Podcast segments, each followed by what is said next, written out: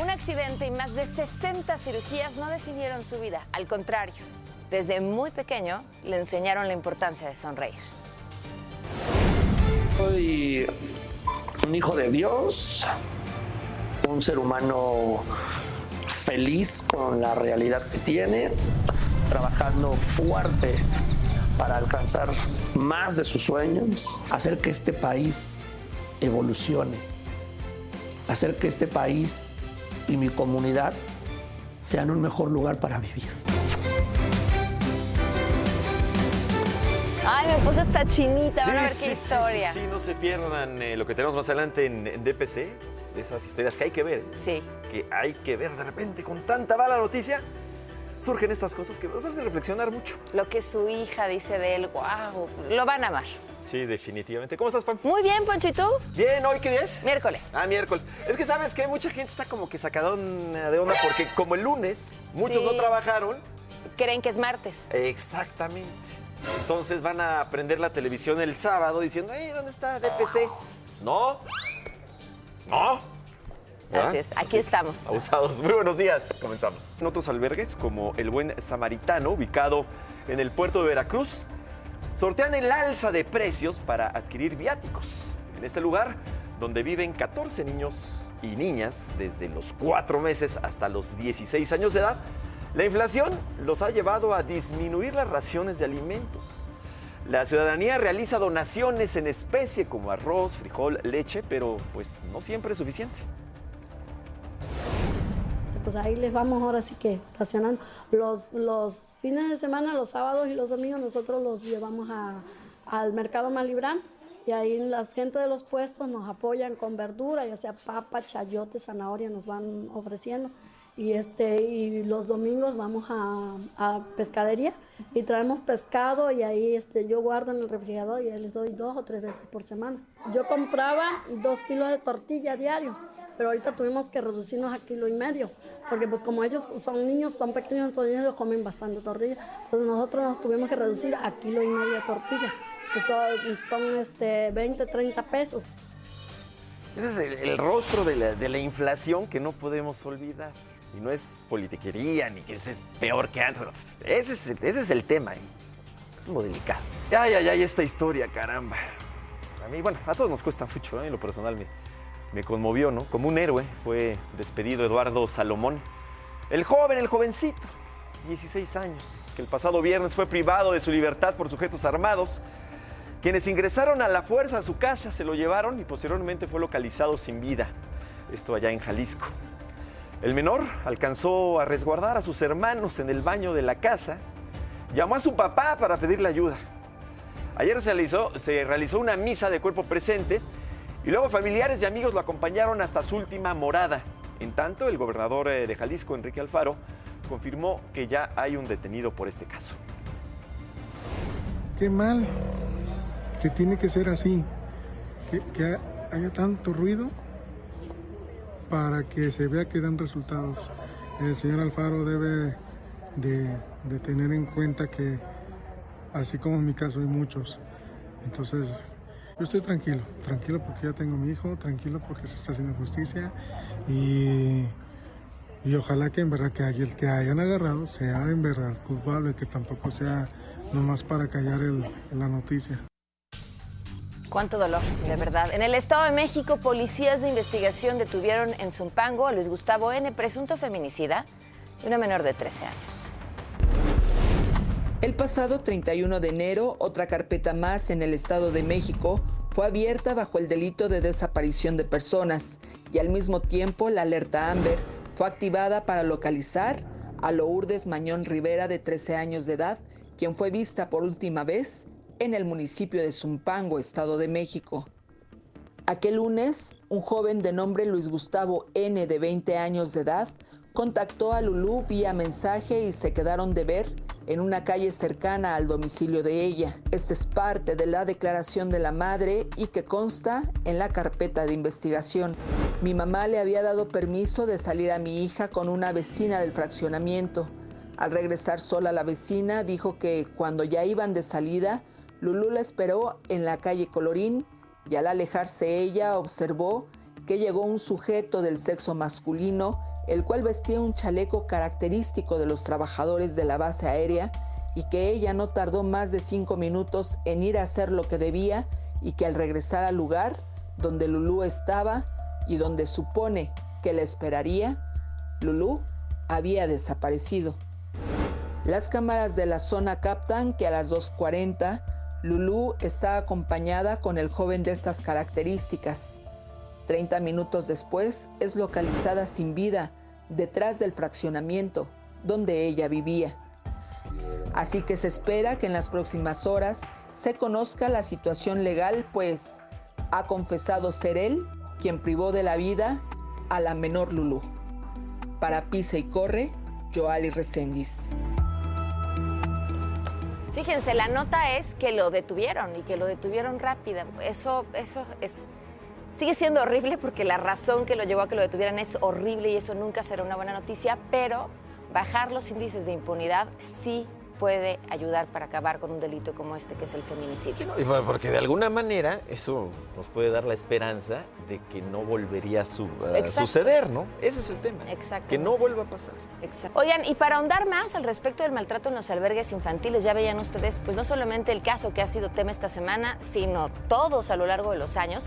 Le agradecemos muchísimo a Juan Martín Pérez García, coordinador de Tejiendo Redes Infancia en América Latina y el Caribe, que nos acompaña. Juan Martín, buenos días, gracias por estar aquí. Gracias, días. Gracias Gracias, muy buenos días. Muy buenos días, gracias por estar aquí. ¿eh? Hoy esto es escándalo, pero ustedes llevan muchísimo tiempo denunciando casos así. ¿Qué pasa? Bueno, eh, tenemos un deterioro en las responsabilidades que tiene el Estado mexicano para proteger a niños y niñas. Hay que recordar que eh, cuando un pequeño o una pequeña tiene dificultades en el contexto familiar, ya sea por violencia, abuso, algún otro tema, necesita ser separado de la familia y llevado a una instalación pública. El acuerdo o eh, la Convención sobre los Derechos del Niño establece que tiene que ser la última opción por el menor tiempo posible y en espacios supervisados. Esto es súper importante porque vivir en una institución no es la mejor alternativa para nadie. El problema que tenemos en nuestro país es que ya hace mucho tiempo se ha dejado de invertir en los albergues, el personal no está capacitado, eh, hay literalmente abandono y tenemos en el sistema judicial todos los expedientes atorados. Entonces, eh, si llegó el niño ahí porque hubo un conflicto de violencia familiar, el niño puede estar o la niña puede estar en ese albergue por mucho tiempo porque ese expediente que está en el Poder Judicial quedó atrapado. Y cada día que pasa un niño o una niña en un albergue, pues en términos cognitivos pierde menos, eh, pierde socialización, sus conexiones neuronales se reducen, la posibilidad de aprendizaje escolar, de vínculos afectivos, es decir, el sufrimiento emocional es muy alto. Lo que hemos estado documentando y denunciando eh, desde hace 28 años que fundé una organización llamada El Caracol para Infancia Callejera son precisamente acciones de limpieza social como las que hemos visto documentadas en medios que los levantan y se los llevan a la fuerza. Esto yo ya no lo veía desde hace al menos los últimos 25 años y hemos, ah, se ha un poco modificado estas formas de retiro forzado del espacio público. Esto es muy burdo. Pero estas imágenes que vimos de este, de este niño torturado, de estos niños exhibidos y humillados, sí las hemos documentado por mucho tiempo. Eh, y comentarles, por ejemplo, que al menos, solo para hacer un corte de tiempo, 2003 fue la primera recomendación específica en una de, las, de estas instalaciones llamada Villa Margarita, donde se denunció un cuarto o cuartos de eh, reflexión le llaman, en realidad son cuartos de tortura, eh, malos tratos, eh, castigos con el tema de la comida. también obviamente se permite que al interior los otros este, adolescentes o personas jóvenes puedan abusar de ellos. Hay como estas historias muy duras. hay que tener también insistencia en que esto es obligación de las autoridades, o sea, esto no tendría que suceder. Y para que no suceda tiene que existir la supervisión. Como esto no ocurre, cuando llegan a denunciarse estos temas, lo hacíamos como organizaciones, ahora ya no tenemos acceso a estos espacios, se han ido cerrando, como saben hay una literalmente persecución hacia las organizaciones y defensores, y esto ha llevado a que los únicos ojos que pueden llegar esos, lugares son o los propios empleados y empleadas, o las comisiones de derechos humanos, en este caso la de la Ciudad de México. Eh, este caso es muy importante porque fue denunciado desde noviembre. Y hay que destacar eh, la valentía y la fuerza de las funcionarias que lo denunciaron, que hay que protegerlas, porque lo que hemos vivido a lo largo de estos últimos 20 años es que persiguen a quien perder su empleo. Claro Eh, y esto pues no es un tema no solamente nuevo, sino que acabas de comentar un tema clave y es la impunidad. De cada 100 carpetas de investigación donde niños y niñas son víctimas, solo tres carpetas alcanzan algún tipo de sentencia o proceso. 97% de impunidad. Y así ha sido durante estos veintitantos años o vamos peor, este, vamos Estamos en deterioro, Poncho. Estamos peor. Estamos en una condición mucho más crítica. ¿Por qué? Los indicadores son muy concretos. O sea, cuando hablamos en términos de institucionalización, hay una tendencia a criminalizar a las familias pobres. Eh, todos, por supuesto, sabemos que un niño o una niña no tiene que estar en una condición de riesgo, pero es distinto que esté con su mamá indígena o su mamá trabajando en la vía pública porque no tienen dinero a que los estén maltratando el sistema DIF, que está en una crisis institucional terrible hace mucho tiempo, eh, ha generado una política de criminalizar la pobreza. Los separan, entre comillas, para protegerlos y los envían a estos albergues. Pero los albergues son pues poco supervisados y el público recordará estos casos dramáticos de Mamá Rosa. 2014, 400 niños esclavizados y demás.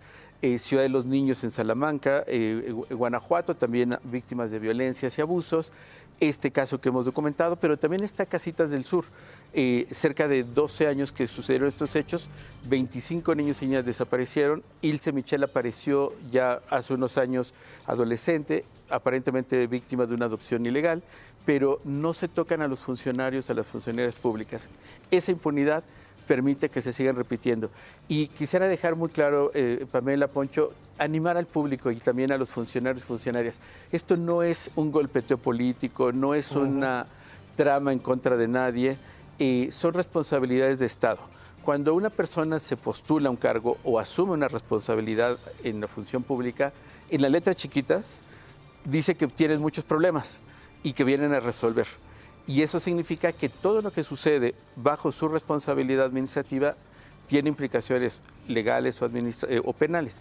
Por eso es tan importante eh, colocar nuevamente a niños y niñas, porque si no corremos el riesgo que este o cualquier otro tema termine siendo la persona la, y no los niños y niñas, que aquí lo importante es saber cómo están. Sabemos que ya están eh, protegidos y demás, pero alerta, están en el eh, CAIS Coruña. El CAIS Coruña no está diseñado para niños y niñas, está pensado para personas de poblaciones callejeras.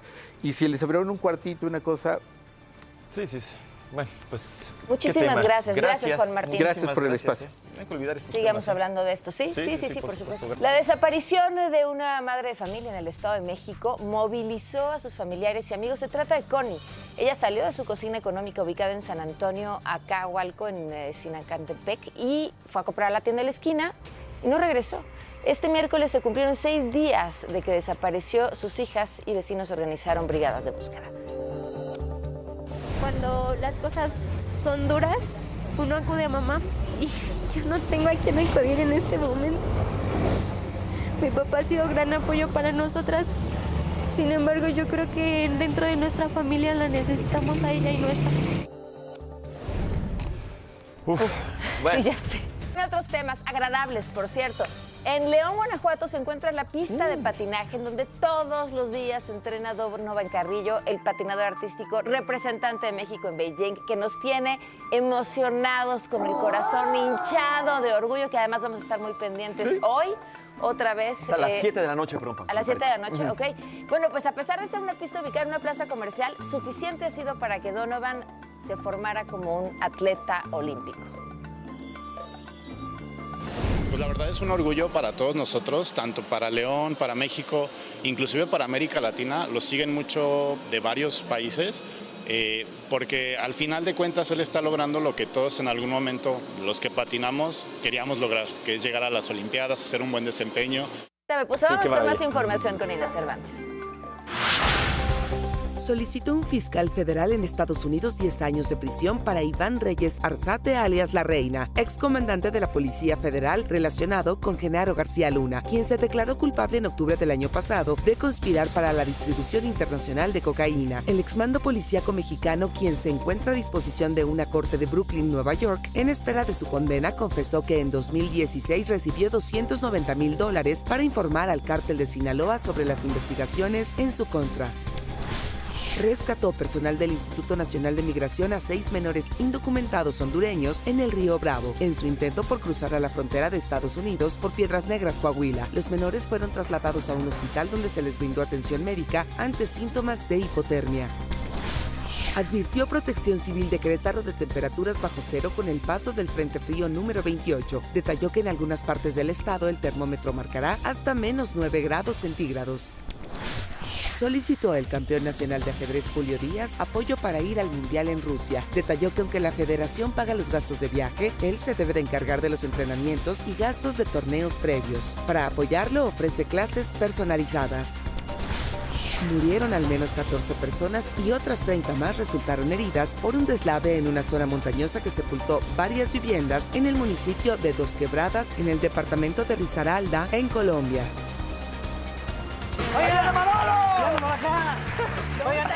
¿Qué onda con tu corridita, eh? Yo pensé que había hecho el ridículo cantando tierno, pero... Sí. Yo sí sé correr. De tío buena onda. De tío buena onda. Mi querido Miguel Manolo, ¿cómo Oigan, estás? pues que creen que desempolvamos una de nuestras secciones que teníamos ahí guardadas en el baúl de DPC. Ah. Mejorando la nota, que es muy necesario a veces, ¿no? Mejor- sí, notas tan rudas que hay que mejorarlas. Todo el primer bloque. Mucho, Exactamente. mucho, mucho, Tenemos sí, la nota sí. real y después le damos su mejorada al estilo DPC. A ver, Mejora las Vamos a hacer una. La nota original, Te va a contratar para las suelos. eh. Ven, Venga. la nota original dice así. El primer ministro Boris Johnson canta I Will Survive en señal de que no le preocupa haber estado involucrado en la controversia del famoso Party Gay. Ya ves, ¿no? Que andaban haciendo fiestas en pandemia, Sí, no, le no, pedían no. botellas a los invitados, todo Sí, ese y eso es lo que da más vergüenza. Exactamente. Pues nosotros dimos la foto y me la mejoramos de la siguiente manera. Dice así. El primer ministro Boris Johnson una vez más hace el ridículo interpretando I Will Survive y aún así canta mejor que Pamela Cerdeira y se afina más que Poncho cantando la de los peces en el río ahora en Navidad. Bueno, así Manolo, lo- vamos a una pausa a regresar. Estudiantes de la No se Universidad. enojen, no se enojen. Estudiantes de la Universidad de las Américas de Puebla exigen que les regresen la escuela. Además, comediante de DPC pide trabajo. Y el secretario de Defensa da positivo a COVID-19. Hombre, y todo sin cubrebocas el, el Así nos secretario. vamos a llevar ya. Continuamos aquí en eh, DPC y Armando Ríos Peter, mejor conocido como el Jaguar, renunció a la rectoría de la Universidad de las Américas Puebla. Precisamente en la Universidad de las Américas Puebla se encuentra Jorge Gutiérrez Chamorro con más detalles de este conflicto. Buenos días, Jorge. Así es, muy buenos días, Pamela Poncho. Estamos afuera de la Universidad de las Américas Puebla, donde estudiantes viven así como lo estamos viendo. Llevan al menos siete meses solicitando que les regresen el campus para que regresen a estudiar a sus salones. Hicimos un recorrido y esto fue lo que encontramos.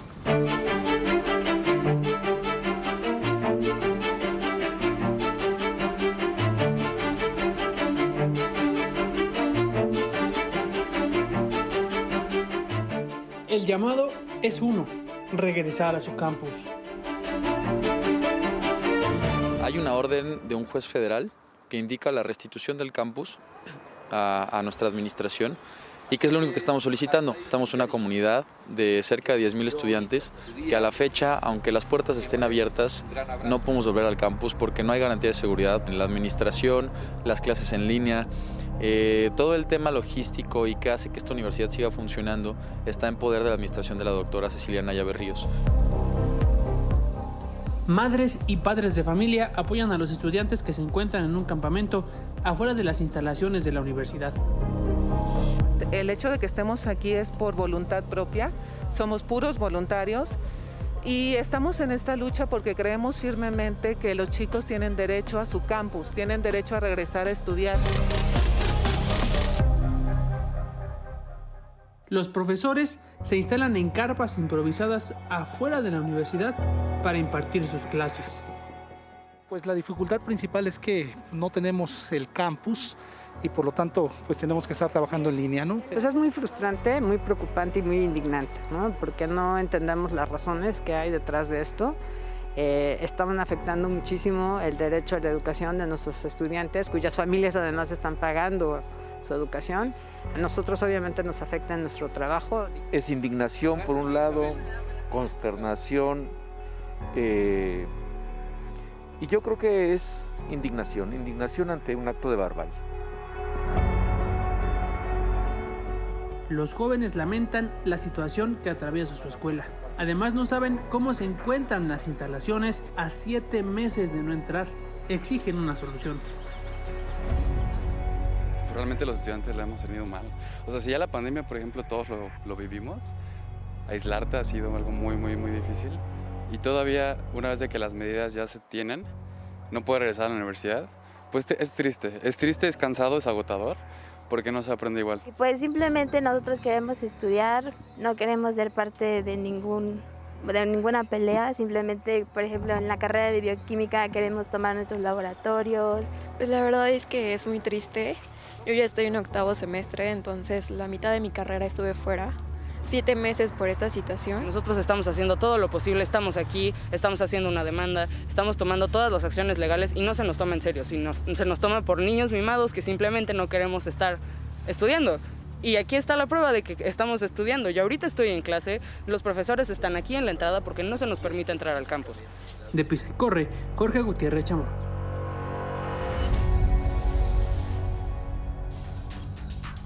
Hijo, gracias a Jorge. Qué poderosa es esta imagen de los estudiantes Sí. la diciendo, queremos regresar, queremos estudiar. Es que es el tema, ¿eh? En otra información, el general Luis Crescencio Sandoval, titular de la Secretaría de la Defensa Nacional, informó que dio positivo a COVID-19 por segunda vez. Detalló que se encontrará aislado y bajo supervisión médica. Este martes el secretario participó en la mañanera en Palacio Nacional, donde informó sobre el plan de distribución de vacunas anti-COVID. Zoé Robledo, director general del Instituto Mexicano del Seguro Social, sostuvo que ya se superó el pico más alto de hospitalizaciones de la cuarta ola de contagios de COVID-19. Robledo explicó que hasta el momento el país no ha padecido una saturación hospitalaria debido a la nueva ola de coronavirus. los niveles de ocupación han ido eh, durante varias semanas estuvieron como en una suerte de meseta y ya ahora en un franco eh, descenso. Ya pasamos quizá el pico más alto en términos de hospitalizaciones. Esa es una, una buena noticia que nos alienta a pensar que entre la vacuna, entre los cuidados, esta variante que es menos grave, eh, entre todas y todos estamos ya saliendo de esta, de esta etapa. La vacuna anti-COVID que desarrollan en el Consejo Nacional de Ciencia y Tecnología, instituciones de salud pública y universidades mexicanas, entró en la segunda fase del estudio clínico. Por ello se requieren voluntarios. A ver, ¿alguno de ustedes? ¿No? ¿Se Pues anota? qué, Dispuestos a recibirla. Así lo anunció el subsecretario de Salud, Hugo López Gatel. Las personas que quieran inscribirse deberán ingresar a la página https dos puntos diagonal diagonal conacit.mx diagonal vacuna guion patria. Ya lo saben. ¿Te dan desayuno o algo, no? no creo. Yo la neta sí por una Las guajol- gracias. Yo por una guajolota sí. Además, yo sí confío en la. Yo sí confío en la patria. Si esta se llama Manolo, ¿eh? a mí no me engañan. De dinosaurito. Damos una pausa y al regresar les vamos a contar la historia de su aguayo, quien a pesar de un accidente que le provocó quemaduras en todo el cuerpo, más de 60 cirugías, Poncho, se convirtió, entre muchas otras cosas, en un maestro de artes marciales. Es una buena historia. ¿eh? Sí. Y además, el Papa emérito Benedicto XVI pide perdón a víctimas de abusos. Qué tema, ¿eh? Regresamos, estamos en DPC, no se vayan.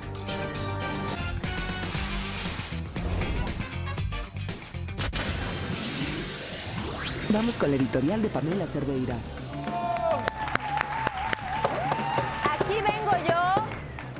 Qué buen ritmo. De Poncha Globos. ¿Qué? De Poncha Globos. ¿De Poncha sí. Globos? Por lo menos para los funcionarios públicos. Ah. ¿Se acuerdan de la política de los abrazos? Ya Sí. no se va a poder hacer. Al menos no en las oficinas de gobierno. Se les acabó la ligadera, señores. ¿Cómo crees? Vale la pena mencionar que el código de ética publicado por la Secretaría de la Función Pública el día de ayer es amplísimo. Habla de cómo evitar la corrupción, del respeto a los derechos humanos, de la lealtad, de la transparencia, los valores.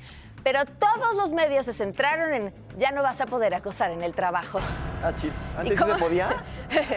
Ay, ¿tú crees que no? Antes así se podía, se Y podía, como sí. nos gusta subirnos al tren del meme, ¿Del pues qué? allá vamos, Ah. del meme, dije. Suban a esta primera estación. Se les acabó el ligue no solicitado en la oficina. Se les acabó el Te espero en las copias para apretar el botón juntos. Ay, ¡Ay! Déjame, te checo tu tonel. No, te checo el. Te hubiera hablado para preguntarte esas frases, eras la persona indicada. Olvídense de frases como, dame de comer, yo sí te regreso el tope. Pero te lo regreso No, lleno. No, no. Como les decía, la Secretaría de la Función Pública publicó su código de ética en el cual prohíbe el acoso sexual y el hostigamiento independientemente del sexo e- o identidad de género de las personas. O sea, no tiradas de onda no solicitadas de hombre a mujer, de mujer a hombre, de mujer a mujer, de hombre a hombre, de mujer trans a mujer, de mujer trans a hombre, de mujer trans a hombre cis. Bueno, ya, cualquier combinación. Ahí les va la lista de lo prohibido. Bueno, no sé si está prohibido, porque el código dice, deberán evitar realizar señales sexualmente sugerentes con las manos. Eso hacen en las oficinas de gobierno. O los movimientos del cuerpo. Pues, ¿cómo se sale? Buenos días. Con la música de Bad Bunny. ¿Cómo? A ver, Pedrito, ven. Ándale. El sabote. Tener contacto físico sugestivo de naturaleza sexual como tocamientos, abrazos, besos, manoseos o jalones. ¿Qué pasó? ¿Cómo que jalones? Hacer regalos, dar preferencias indebidas o notoriamente diferentes o manifestar abiertamente o de manera indirecta el interés sexual por una persona. Llevar a cabo conductas dominantes, agresivas, intimidatorias u hostiles hacia una persona para que se someta a sus deseos o intereses sexuales. Se someta. O alguna u otra de las personas. No, esta es la mejor. Deberán evitar espiar a una persona en su intimidad o mientras se cambia la ropa o mientras está en el sanitario. Ah, bueno, sí, sí, sí. Pues, ¿cómo están los baños en las oficinas de gobierno? ¿En serio? Así, ah, para eso eran esos hoyitos. Condicionar la obtención de un empleo o ascenso a cambio de aceptar conductas de naturaleza sexual. pues sí. Eso pasa en todos lados. Por ejemplo, Manolo en realidad iba a ocupar el espacio de Ciro, no aceptó y pues aquí está haciendo comedia. Ay, Manolo. Tú la oportunidad de tu vida, Manolo. Obligar a la realización de actividades que no competen a sus labores en represalia por rechazar proposiciones de carácter sexual. Expresar comentarios, burlas, piropos o bromas hacia otra persona referentes a la apariencia o la anatomía con notación sexual, bien sean presenciales, ojo, eh, o a través de algún medio de comunicación, o sea, en el teléfono también cuenta. Realizar comentarios, burlas o bromas sugerentes respecto a la vida sexual de otra persona, ya sea presenciales o en un medio de comunicación. Yo digo, yo leí decía, ¿de dónde sacaron tantas ideas? Expresar insinuaciones, invitaciones, favores o propuestas a citas o encuentros de carácter sexual. Emitir expresiones o utilizar lenguaje que denigre a las personas o pretenda colocarlas como objeto sexual. Preguntar a una persona sobre historias, fantasías, preferencias sexuales, sobre su vida sexual. Ya me estoy prendiendo. Uno lee el código y dice, ¿qué hubo, no? Exhibir o enviar a través del medio de comunicación carteles, calendarios, mensajes, fotografías, audios, videos, ilustraciones u objetos con imágenes o estructuras de naturaleza sexual no deseadas ni solicitadas por la persona receptora. De una vez que lo sepan, de una vez por todas, hombres, no nos gustan esas fotografías. Difundir rumores o cualquier tipo de información sobre la vida sexual de una persona. Expresar ins... Poncho, ya no podríamos comentar eso que hemos comentado en tu vida. Imagínate nada más. ¿Ahora de qué platicamos? Expresar insultos o humillaciones de naturaleza sexual. Sigue. Mostrar deliberadamente partes íntimas del cuerpo a una o varias personas. ¡Y llegó el supervisor! ¿Qué es ¿Qué eso? Supervisa testa. ¿En serio qué diablos hacen en las oficinas? ¿Qué Pero- diablos hacen en las oficinas de gobierno? Pues por eso nunca tienen tiempo de atender cochinos. De verdad, ¿quién escribió esto? ¿Por qué se le ocurrieron tantas formas de acoso? Dicen, por ejemplo, que no pueden desperdiciar insumos de las oficinas. Ay, pues no se acuerdan del recorte de presupuesto. ¿Cuáles insumos van a desperdiciar si no tienen? Tienen que compartir una computadora. Les pidieron que ahorraran en papel. Miren, esta imagen que les voy a compartir es una imagen que tomé hace ya muchísimos años. ¿Qué es eso? Es, es un papel de baño en el IMA, en el CENARTE, en el Centro Nacional de las Artes. Un papel de baño encarcelado. ¡Liberen el papel de baño! Con un candado. Yo lo vi en el CENARTE y dije, esto, esto es una, una exposición, ¿no? Este, es una pieza de arte. No era una presa, no, Este, que se llame, no sé, no hay papel. o cómo- Les piden cuidar cómo se comportan, incluso fuera del horario laboral, y que cuiden lo que publican en sus redes sociales. Y esta me gustó. Si publican cosas relacionadas con la chamba, no pueden estar bloqueando a determinadas personas. ¿Se acuerdan, San Juana? emplear lenguaje incluyente. Mira, Poncho, ¿te acuerdas que lo hablábamos esta semana? Tienen, que, tienen que emplear lenguaje incluyente en todas las comunicaciones institucionales. Ay. Por ahí empieza. Y los servicios públicos, los servidores públicos no deberán realizar expresiones o actitudes de burla o tendientes a ignorar o menoscabar la ideología, pensamiento, opiniones, ideas de las personas, evitando el diálogo y el sano debate. Ay, se va a acabar el quién es quién de las mentiras. no, Siento que hay muchos que después de leer esto no van a tener que hacer en su trabajo. ya. Sánchez. Bueno, Manolo, Manolo, venga, mejorar las noticias. El gran Manolillo. Así es. este, Venga. Vamos a darle su toque de PC a algunas noticias. ¿Qué Bien. parece? Parece muy bien. Muy bien, para que no estén tan deprimentes las noticias, le dimos su mejoradita. Su manita. Es otra nota original y dice así. Los presidentes Emmanuel Macron y Vladimir Putin se reunieron durante cinco horas para buscar una solución ante la presencia de tropas en la frontera con Ucrania. Ahí estaban en la junta, vimos la imagen y mejoramos de la siguiente manera. ¿Qué Dice así, los presidentes Emmanuel Macron y Vladimir Putin se reunieron durante cinco horas y no les pusieron unas mugres galletitas de surtido rico. Qué gachos, Es que ¿no? junta que se respeta tiene su cajita de galletitas de surtido Además, Sí, rico. es que sí, sí. simbólica la mesa, ¿no? Sí, la separación que hay Exacto. entre ellos. Ah, Quizá alguno de, de los dos padece mal aliento, ¿no? Por lo tanto, el otro pidió la sana distancia. La sana distancia. Bueno, vamos con la, la siguiente nota original. Cristiano Ronaldo festeja su cumpleaños número 37 con el pastel que le regaló su esposa Georgina. Desde aquí le mandamos un saludo, seguro nos está viendo. Nosotros Sí. vimos la, la- la foto y el, del pastelazo que le dio y la mejoramos de la siguiente manera. Dice así, la esposa de Cristiano Ronaldo nos deja claro que lo suyo, lo suyo, lo suyo no es la repostería. Pues, Es que la criticaron por ese pastel, ¿eh? Se hicieron memes y todo. Él, muy bueno, la En su cumpleaños le mandó poner, le mandó poner una foto en el edificio más, más alto de eh, Abu Dhabi se llama. ¿no? Allá en ¿cómo se llama? Dubai. Y este y ella, le hizo este pastel, pues, Pues ¿qué si no pasó? son competencias. Así es el amor, uno da lo que puede. Bueno, está bien. Lo importante es el Pamela se detalle. está proyectando que a su marido le, le hacen los Le pasteles. hacen los pasteles feos, yo creo. Tenemos una última nota real. Vecinos de Iztapalapa reportan que el agua potable en las pipas tiene mal olor y color amarillento. Nosotros vimos la foto y la mejoramos de la siguiente manera.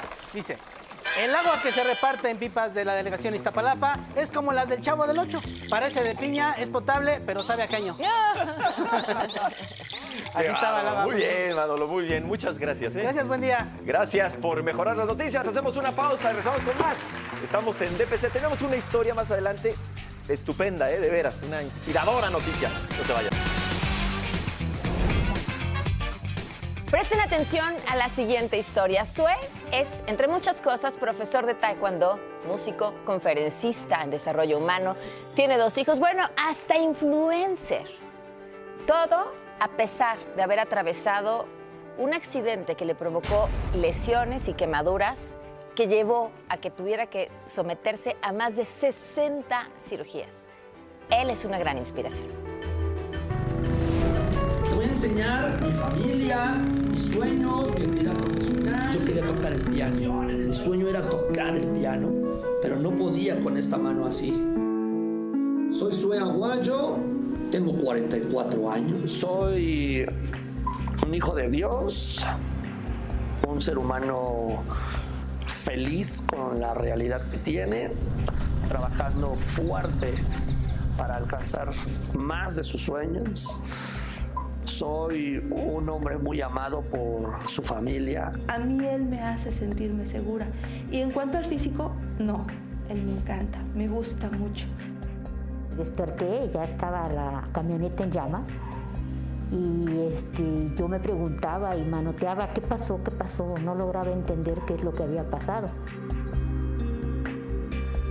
El accidente me frenó y me limitó mucho al darme cuenta que no era igual que los demás y sobre todo al sentir el rechazo de los demás por mis cicatrices.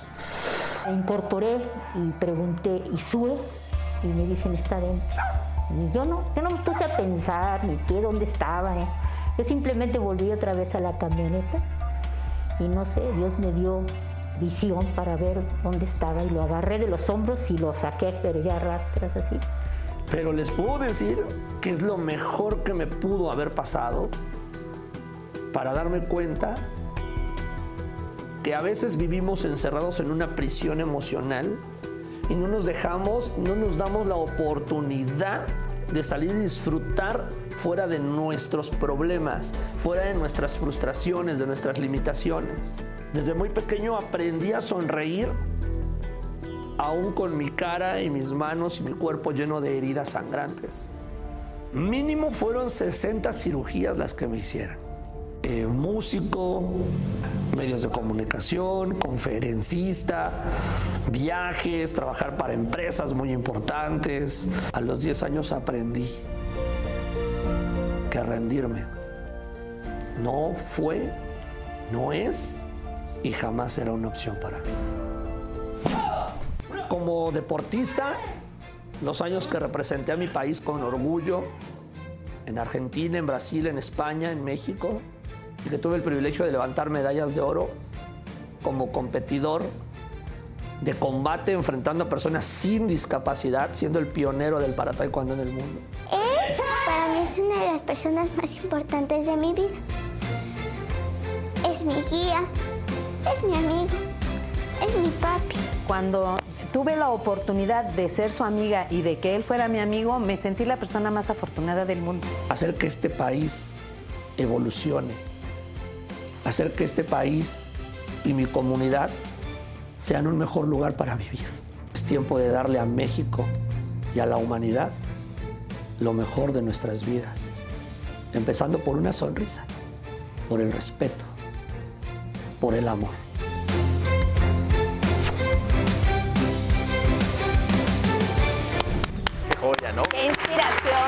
¿Sabes qué? Yo me quedo y eso aplauso porque vimos la historia de una persona feliz. Eso es, una persona feliz.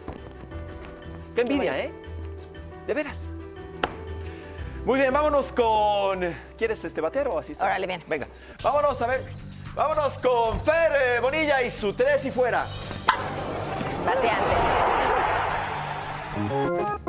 Hola, soy Fernando Bonilla y esto es Tres y Fuera. Estamos en pleno 2022 y aunque no lo queramos creer, millones de seres humanos siguen viviendo en esclavitud, fenómeno que la pandemia ha agravado todavía más. ¡Patrañas! La esclavitud es algo muy vintage. En el mundo moderno cabemos todos. Claro, siempre habrá ricos y pobres. Eso es lo que la naturaleza quiere. Algunos nacieron para ser explotados y unos pocos nacimos para beneficiarnos de su sufrimiento. Pero así lo quiso Dios cuando inventó la plusvalía. La Organización Internacional del Trabajo demostró que 3 de cada mil personas, desde la niñez hasta la adultez, viven bajo la condición de esclavitud moderna. Por su parte, la ONU calcula que el número de personas en situación de trabajo forzoso supera los 40 millones en todo el mundo. La estimación de la OIT resaltó que la mayor proporción de trabajo forzoso se ubicó en el trabajo doméstico, seguido de los sectores de la construcción, la manufactura, la agricultura y la pesca. No, man, terrible, man. Terrible situación, mano. Pero bueno, esa gente nació en países bananeros, mano, comunistas, en donde el Estado les obliga a trabajar como peones, mano. Gracias a Dios y al tío Sam, nosotros no. Nosotros somos libres de ir a comprar lo que queramos al Superman. Pues no. Unos de los principales responsables de la esclavitud moderna son los países más ricos y sus grandes corporaciones transnacionales que invierten su capital en países en vías de desarrollo para ofrecer bajos sueldos y poca o nula protección social. Las mujeres y las niñas son especialmente vulnerables de sufrir esclavitud moderna debido al trabajo del hogar no remunerado, la trata de personas y los matrimonios forzados. Los migrantes también son una población en riesgo, pues comúnmente se ven obligados a aceptar trabajos mal pagados y con largas jornadas para enviar remesas a sus países de origen. Ay, ay, es que nuestros paisanos son unos héroes. Unos héroes verdaderamente. Es que se parten el lomo allá en los Estados Unidos. Y son gente trabajadora, entrona de veras, honesta. Los adoro, ¿eh? No como a los centroamericanos esos que vienen a nuestro país a quitarnos el trabajo a los mexicanos. Eso sí no, ¿eh? Es muy distinto. Esa gente se tiene que regresar a su país. Yo no sé por qué carambas la Guardia Nacional no los agarra a todos y los regresa. Este es el mundo en el que vivimos y lamentablemente hoy en día el consumo ético o sustentable es más raro que un unicornio de cinco patas. Soy Fernando Bonilla y esto fue Tres y Fuera. Me gusta como las cosas que escribe. ¿Todo señor, bien? sí. Ah, pero eso es parte del género en general. es una Tremendo, cosa ¿no? que... Tremendo. Las Pero cosas que escribe. Pero hablemos de cosas bonitas. Recién Venga. hiciste una reflexión lindísima acerca de lo feliz que es este señor Suede luego de eh, semejante accidente. Y tenemos, fíjense, Jim Rohn, que es un empresario y un orador americano, él dice que la felicidad no ocurre por casualidad, sino por elección. Así que ya lo saben, busca tu felicidad, que es lo que hizo el señor Suede, ¿verdad? Me parece muy bien. Muy bien. Está bonito. Nos vemos en el Sol.